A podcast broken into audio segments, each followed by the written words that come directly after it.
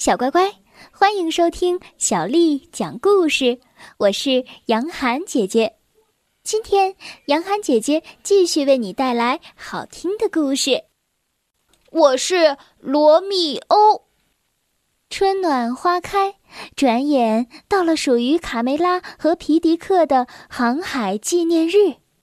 亲爱的，你还记得我们在大海上的蜜月之旅吗？当然。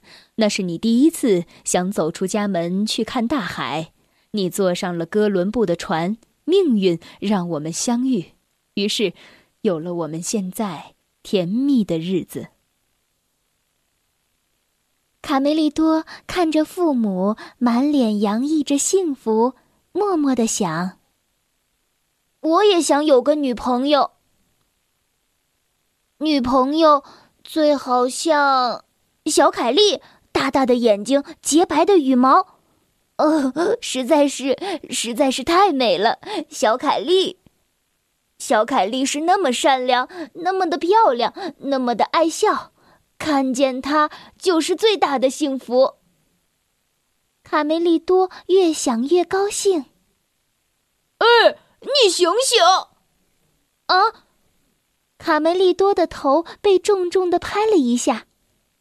小胖墩儿说：“你别做梦了，现实点吧，小凯莉才不会喜欢你呢。”半夜，拳击社都已经进入了梦乡。突然，一声尖叫把大家都吵醒了。“呃，放开我！呃，别走！呃，别走！”卡梅利多从噩梦当中惊醒。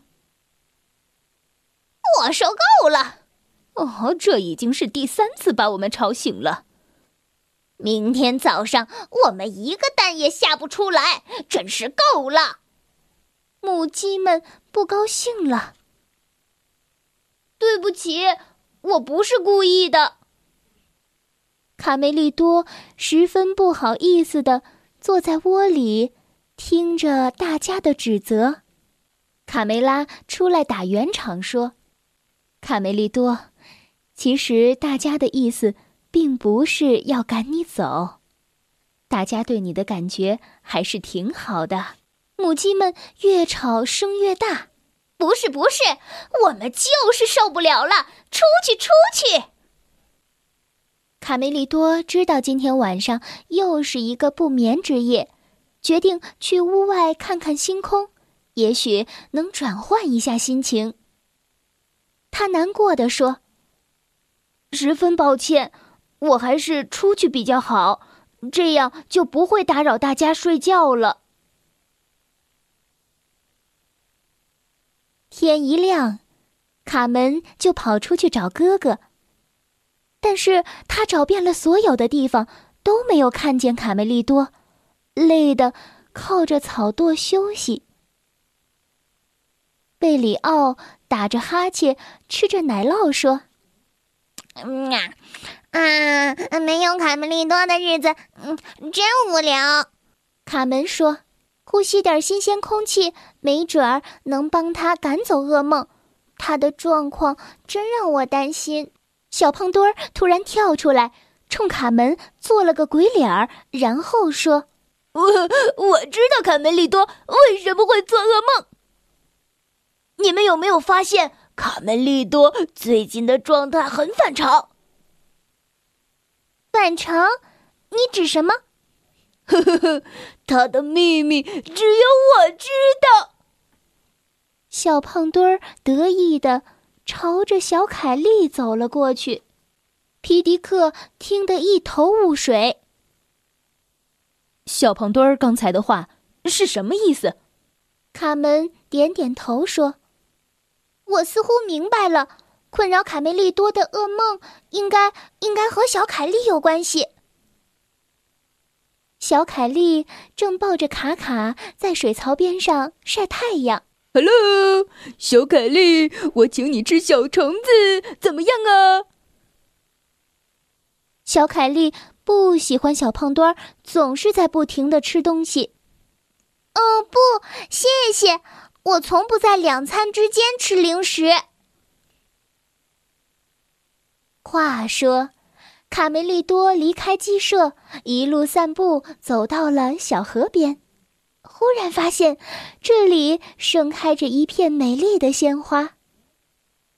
哦，好漂亮的花！小凯莉最喜欢花，我要摘一些送给她。卡梅利多的心情一下子舒畅了许多。我喜欢你说话的声音，我喜欢你甜蜜的微笑，我喜欢你高傲的机关，我喜欢你乌黑的眼睛。哦，太棒了，亲爱的孩子，你才华四溢，前程无量啊！一个人打断了卡梅利多。哦，自我介绍一下，我的名字是莎士比亚，英国剧作家。先生，您过奖了，我叫卡梅利多。呃，刚才，刚才我唱的歌，您可千万别说出去，那是我的秘密。卡梅利多不好意思的低下了头。我十分理解你的心情，我要让你成为下一部戏的主角罗密欧。